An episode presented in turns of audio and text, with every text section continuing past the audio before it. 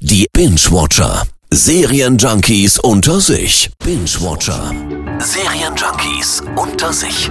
Auch heute wieder mit dem Kollegen Fabian Baron. Moin. Und wir schauen heute, wie versprochen, hinter die Netflix-Kulissen und entschlüsseln das Geheimnis um diese mysteriös hohen Zuschauerzahlen. Ja, denn das wird auch höchste Zeit. Ich meine, Damen Gambit, das haben jetzt 62 Millionen Haushalte gesehen, Bridgerton 63 und Lupin sogar 70. Auch trotz des Lockdowns ist das mysteriös. Geneigte Leserschaft, es gibt keinen Skandal, der mir verborgen bliebe. So ist das nämlich. Am Ende lässt sich das einfach erklären.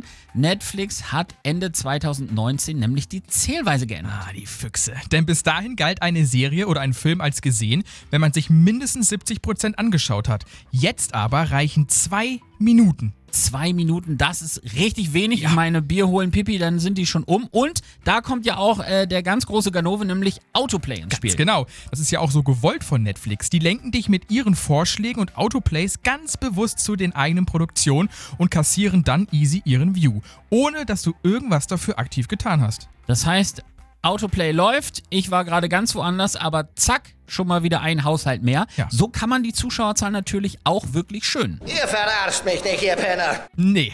Und nicht nur das, in der Top 10 werden die Serien nicht nach ihren Views gelistet, sondern nach ihren Bewertungen. Ja. Also, mir fällt da eigentlich nur Pippi Langstrumpf ein. Ich mach mir die Welt, bitte, bitte, wie sie mir gefällt. Binge-Watcher. Serienjunkies unter sich. Immer donnerstags in der Per Eggers Show.